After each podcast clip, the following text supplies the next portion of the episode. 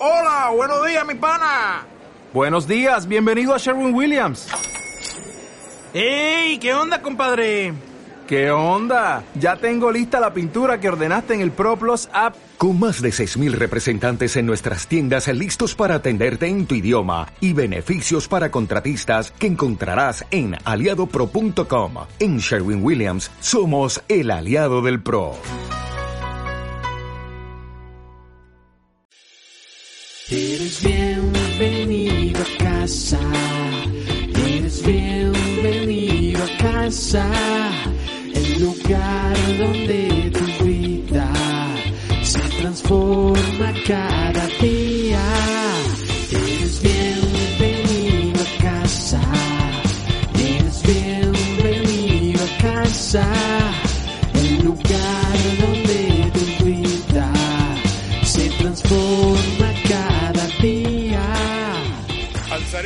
A los montes. ¿De dónde vendrá mi socorro?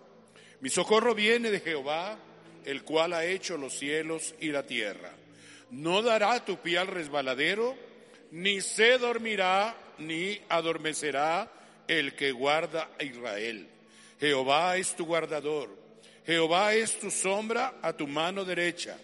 El sol no te fatigará de día, ni la luna de noche. El Señor te guardará de todo mal. ¿Qué dice? No escuché, el Señor te guardará de todo mal. Él guardará tu alma y tu cuerpo también. El Señor guardará tu salida y tu entrada desde ahora y para siempre. Amén y amén. Esta es una exhortación, esta es una enseñanza, esta es una palabra de motivación para tiempos difíciles para los tiempos difíciles que está viviendo el mundo entero.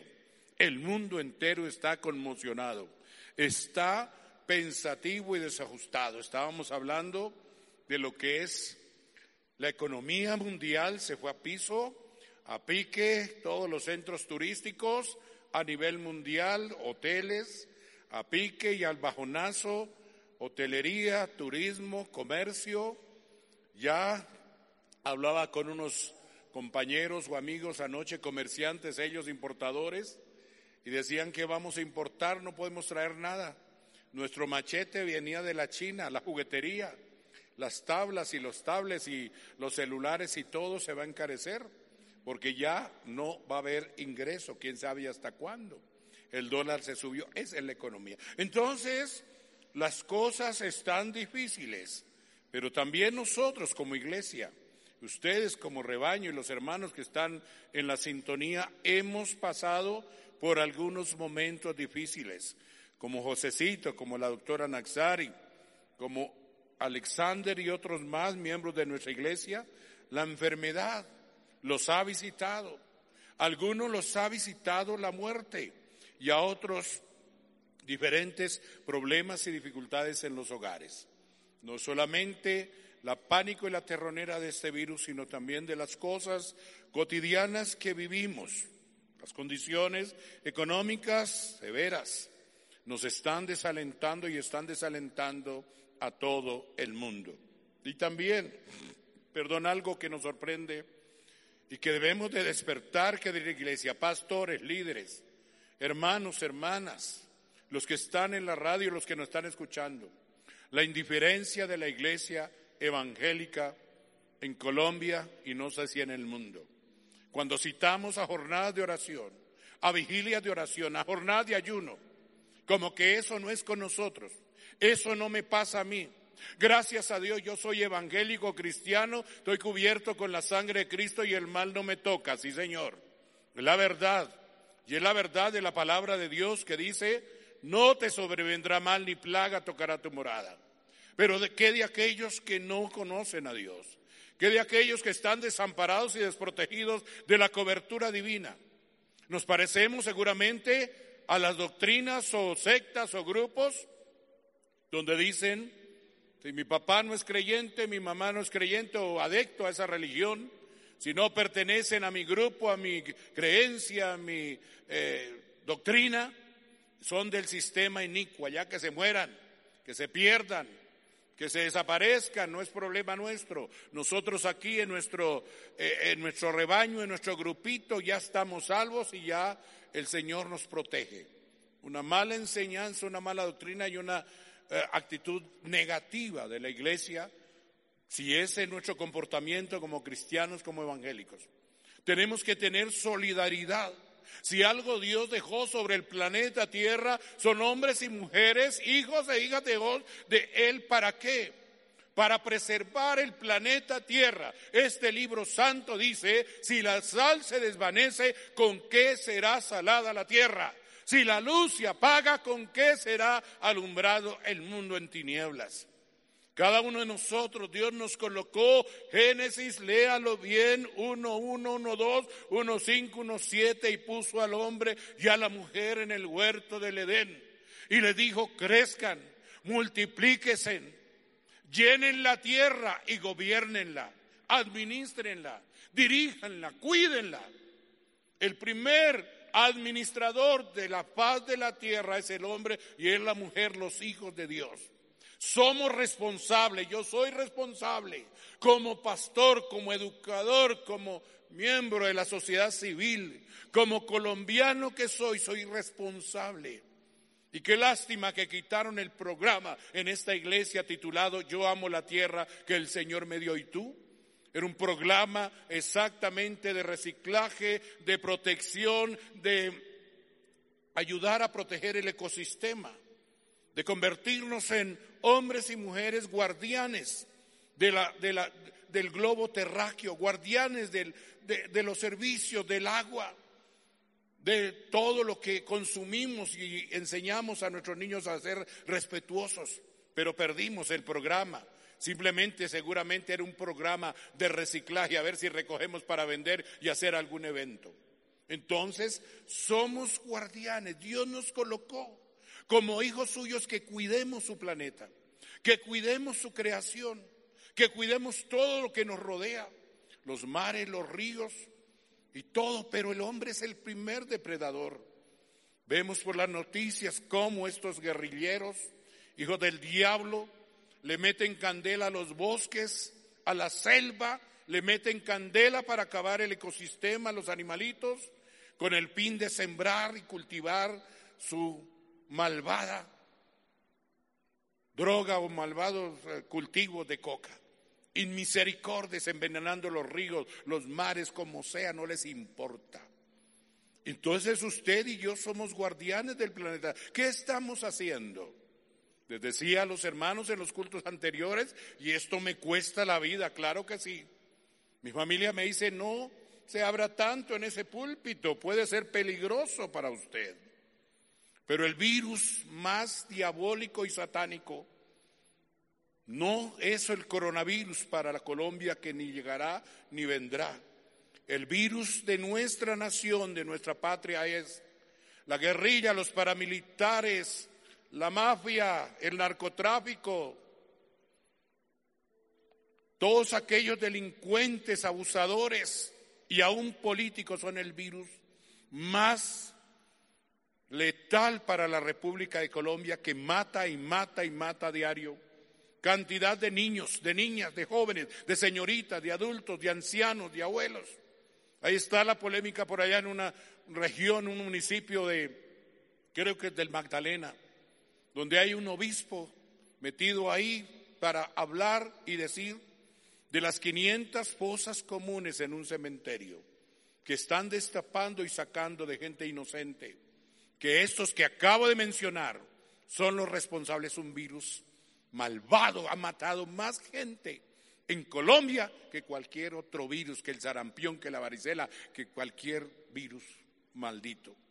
Queridos hermanos, entonces, estamos expuestos en tiempos difíciles y ojalá que como oramos esta mañana nos unimos y nos estamos despertando a la oración, al clamor y al gemir porque nos están pisando los talones y cuando nos comienza a doler ahí si despertamos, pudiéramos hacer vigilias de oración, grupos de oración, cadena de oración, para que este virus maldito de la muerte, del secuestro, de la injusticia social, incluyendo los políticos, que hasta el día de mañana, me dice la señora representante legal de los hogares, nos dan permiso de funcionar o nos asignan.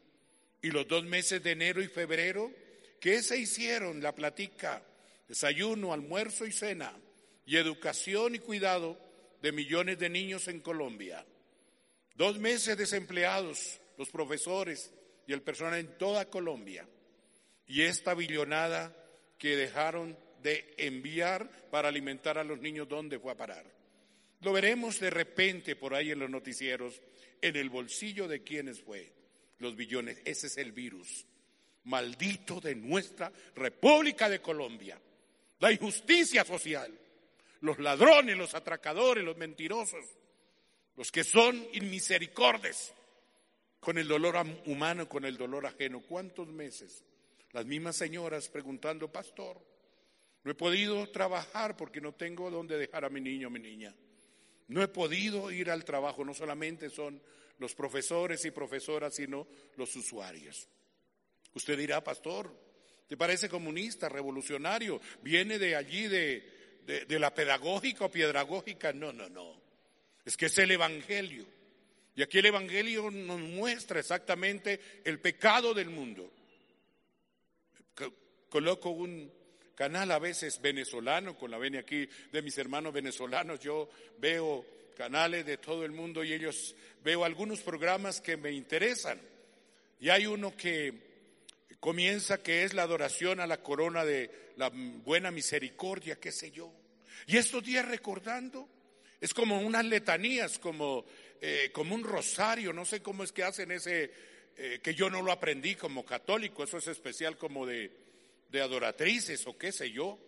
Y entonces comienzan dando unas, eh, unas letanías y en los que están haciendo esa adoración repiten y repiten y repiten y dicen, por los pecados de nosotros y del mundo entero. Ten misericordia de nosotros, dicen los que responden. Ten misericordia de nosotros y del mundo entero. Tremendo, usted dirá, ahora, aparte de ser revolucionario, izquierdista o derechista, ahora nos salió católico rezandero. Y yo admiro eso y le he puesto mucho sentido estos días a esa plegaria que invocan los hermanos católicos. Ten misericordia de nosotros y del mundo entero.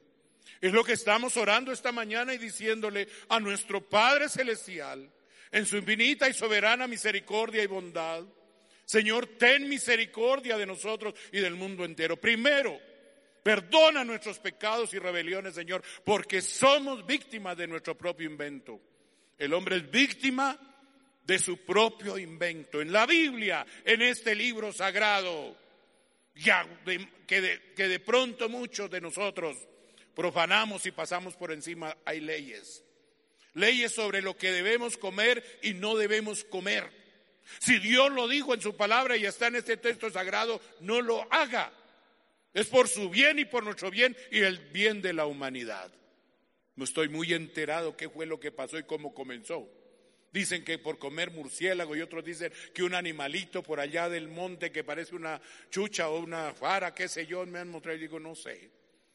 Pero de todas maneras, Dios estableció en su palabra lo que debemos comer y lo que no debemos comer. Y lo que no se debe comer, pues no se debe comer. Por algo dijo, Dios no coméis de esos animales. Entonces somos víctimas de nuestros propios inventos. Y por eso la oración, Señor, perdona nuestros pecados, nuestras rebeliones y las del mundo entero.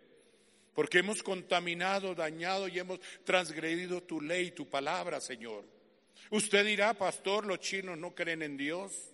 Pastor, los japoneses no creen tampoco. Anochecerá y veremos. Pero, ¿qué es lo que nos pide? ¿Y qué estamos haciendo esta mañana? Pidiendo perdón, primeramente, por los depredadores, por los que están dañando esa naturaleza y ese mundo y ese planeta que Dios nos dio, de los cuales nosotros somos guardianes. Él dijo, crezcan, multiplíquense, llenen la tierra y gobiernenla. Pero perdimos la autoridad de gobernar la tierra. Perdimos la autoridad de limpiar la tierra y de ser guardianes de la creación de Dios, que son los árboles, las plantas, los seres humanos, reptiles y volátiles, dice la palabra del Señor. Pero entonces, ¿qué hacer, pastor? ¿Qué hacer para estos tiempos difíciles? Hemos pasado por algunos momentos difíciles, ya lo mencioné. ¿Qué podemos hacer, pastor? Ya lo sabemos. No nos regañen más, no nos exhorten más. Perdón, pastor, perdón, Dios, porque también de pronto he sido parte del desorden, de, de no cuidar la naturaleza que Dios nos dio. Dios nos perdona. Pero ¿qué podemos hacer? Hagamos lo que este rey, lo que este hombre de Dios hizo. Podemos elevar nuestros ojos buscando ayuda. Y eso es lo que estamos haciendo en esta mañana. Y eso es lo que están haciendo en este mismo momento millones y millones y millones de cristianos bíblicos en el mundo entero. En sus congregaciones, catedrales, en sus grupos de oración, en sus grupos de intercesión, pidiendo perdón y misericordia por nuestros pecados y los del mundo entero, para que Dios voltee su mirada y nos perdone. Porque claramente alguno de ustedes leyó el versículo, entonces yo iré desde los cielos, perdonaré sus pecados y sanaré su tierra. Es palabra de Dios. Así que el salmista está metido en graves problemas. Y no es el salmista David, es el que escribe el salmo. Y metido en graves problemas, estaba preocupado día y noche, como de repente sí yo como pastor y líder me preocupo y me acuesto orando, pidiendo la misericordia de Dios, que tenga piedad de toda la humanidad y de nuestra Colombia y de nuestros hijos y de nuestras hijas, porque eso es lo que hacemos los pastores, dar cobertura, protección divina, que todos vivan conforme la palabra de Dios que dice, tú guardarás en completa paz aquel en cuyo corazón en ti persevera, porque de ti mana la vida. Estaba preocupado día y noche el salmista. Temía que estaba cayendo en una situación muy peligrosa y muy dañina. Y entonces toma la decisión de mirar hacia lo alto. Ah, eso es lo que necesita el mundo. Por eso les digo, no nos dejemos pisar los talones.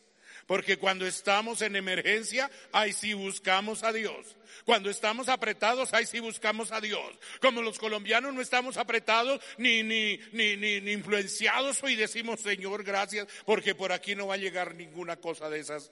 Oh Dios, gracias. Entonces andemos relajados y andemos tranquilos y allá verá los que están en, en cuarentena, los que están en peligro, allá mira, mirarán cómo se defiende. No debe ser así nuestra actitud.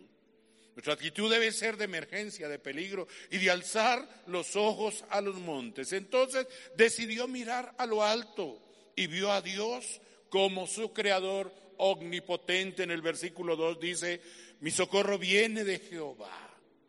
Estaba apretado, estaba en emergencia, estaba en una tribulación, tocó fondo. Mi querido salmista. Y tomó la decisión de, dijo, alzaré mis ojos Adiós a los montes. Y, y hay una interrogación, ¿de dónde vendrá mi socorro? Y él dice, mi socorro viene de Jehová. Y reconoce la omnipotencia de Dios, el cual hizo los cielos y la tierra. Es lo que estamos haciendo en esta mañana, reconociendo la majestad, el poder y la sabiduría y la omnipotencia de Dios. Tú creaste los cielos y la tierra, Señor. Tú eres el dueño del universo y el dueño de la tierra. Y tú tienes el poder para deshacer las obras del maligno y cualquier virus o mal que se levante. Usted lee el, nuevo, el Antiguo Testamento. Pastores y líderes han leído los libros históricos, los profetas menores, los mayores. ¿No ha notado que venían unas hambrunas terribles sobre la nación de Israel? Por juicio, esto venían era por juicio divino. Venía juicio de Dios. No estoy diciendo que el coronavirus sea un juicio de Dios, estoy hablando del Antiguo Testamento. Y venía el juicio de Dios a través de larvas, de langostas, de saltamontes. Y venían y se tragaban toda la, la comida, toda la producción, todas las cosechas, las acababan, se las tragaban y alguien venía delante de Dios, llámese profeta, sacerdote, anciano, ministro, adorador, intercesor, y decía, Señor, ten misericordia, Señor de Israel. Ten misericordia de la casa de Jacob. Ten misericordia de nuestro pueblo, Señor. Y acaba con estas larvas. Acaba con esta peste, acaba con estos altamontes que están destruyendo. ¿No fue la oración que hizo Lot en favor de Sodoma y Gomorra? Señor, ten misericordia de estas naciones, de estos pueblos, Señor. Y el padre le responde, si hay 50 justos, no lo voy a hacer. Si hay 40, no, si hay 30, y usted sabe el resto de la historia. Pero se levantaban hombres y mujeres a orar y a clamar. Como me sucedió que usted está cansado con mi testimonio de ir a orar por unas larvas, por unos gusanos que se estaban tragando todas las pastizales allí en, en los llanos, allí en Guamalmeta. Que el hermano Pedrito me llevó y me dijo, pastor, camine. Yo sé que usted tiene poder en la oración y se sanan no solamente los enfermos, sino los animales también. Y puede orar sobre la naturaleza, la creación de Dios. Sobre los pastizales está llegando esta larva a la hacienda de mi mamá y de mis vecinos. Yo creo que usted va conmigo y oramos.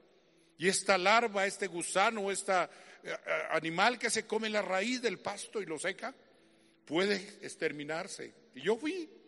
Yo, yo nunca he orado por pasto ni por árboles, he orado por animales, por gente, por creyentes, no creyentes. Yo voy en pie y oramos. Qué bendición.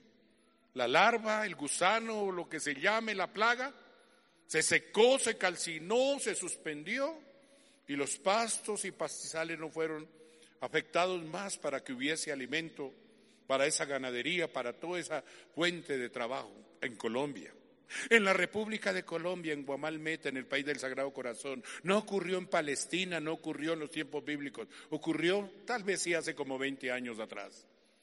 Hoy estamos orando y yo sé por qué estoy orando. Si yo los convoco a orar, queridos, queridas, porque sé que puede suceder el poder de la oración. Puede atacar y reprender y calcinar y consumir ese virus. Antes de que la vacuna llegue, Dios bendiga a mis hermanos judíos, a mis hermanos hebreos, a mis padres, pudiera decir, porque la salvación viene de los judíos. Eso es lo que estamos creyendo. Entonces, este profeta, este hombre de Dios, este salmista, levantó sus ojos y vio al Creador omnipotente. Y luego vio al Creador omnipresente. Versículos 3 y 4. No dará tu pie al resbaladero, ni se dormirá el que te guarda. Llegué cansado a la casa anoche, no vi ni noticias ni nada. Por ahí ojeé los comentarios, dejé los versículos listos y a la cama caí rendido. En paz me acostaré y así mismo dormiré y oramos por todo mientras dormíamos. Y usted le pasó seguramente lo mismo, al no ser que tenga un problema, una dificultad y no pueda conciliar el sueño, pero uno se cansa agotado y duerme. Aquí mi rey y señor creador. Lo que reconoce el salmista es, no se adormecerá ni dormirá el que guarda a Israel reconoció la omnipresencia de Dios. Dijo, Padre, Señor mío del cielo y de la tierra, tú no te cansas, tú no te fatigas, tú no tienes sueño, tú no tienes pereza, tú no tienes cansancio, tú no tienes tiempo, tú no tienes horario, Señor. Eres el omnipotente y el sol no me fatigará de día ni de noche, me guardará, dice, eh, eh, eh, no, no, no, no te adormecerá ni dormirá el que guarda a Israel reconoció a un Dios omnipotente y omnipresente que está 24/7. ¿Lo reconoce usted así? Porque a veces tenemos la mentalidad y el concepto de que Dios está dormido. Así me dicen algunos evangélicos. No es que Dios está dormido. Es que Dios está tan ocupado allá hablando con, con el Hijo y con el Espíritu Santo y jugando con los ángeles fútbol, que está muy ocupado para atenderme, para mirar, para ver. Querido, aprenda del salmista. Cuando, si usted le gusta repetir este salmo, póngale sentido.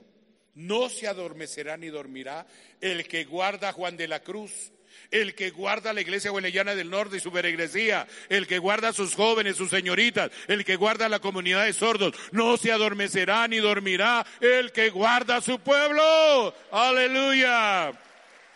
Alabado sea el Señor. Un Salvador compasivo, versículo 5 y 6. Jehová es tu guardador, Jehová es tu sombra a tu mano derecha, el sol no te fatigará. Jehová es tu guardador. Jehová es tu guardador. Él nos guarda, Él nos protege. Estamos orando con sabiduría. Tú guardarás en completa paz esta nación. Tú guardarás en completa paz esta ciudad. Tú guardarás en completa paz este colegio, esta fundación. Tú guardarás en completa paz esta iglesia, Señor. Tú guardarás en completa paz mi familia, mi propia vida. Es la promesa. Su Dios reconoció que lo protegía. Versículos 7 y 8. Jehová te guardará de todo mal de todo mal en nuestra esperanza, de todo mal. No te sobrevendrá mal, ni plaga tocará tu morada. Jehová guardará tu salida y tu entrada. Viaje tranquilo, viaje seguro, trabaje tranquilo, trabaje tranquila, vaya seguro, haga las cosas con seguridad, no tenga temor. Ahora el, paniqueo nos invadió a todos y que cuidado sale, que cuidado va, que te. Póngase en las manos de Dios porque ¿para qué es este texto? Jehová guardará tu salida y su entrada desde ahora y para siempre. Amén. Jehová es nuestro ayudador. Podemos mirar a Cristo, nuestro ayudador. Gracias a Dios por su gran bendición. Eres bienvenido a casa. Eres bienvenido a casa. El lugar donde vida transforma cada día.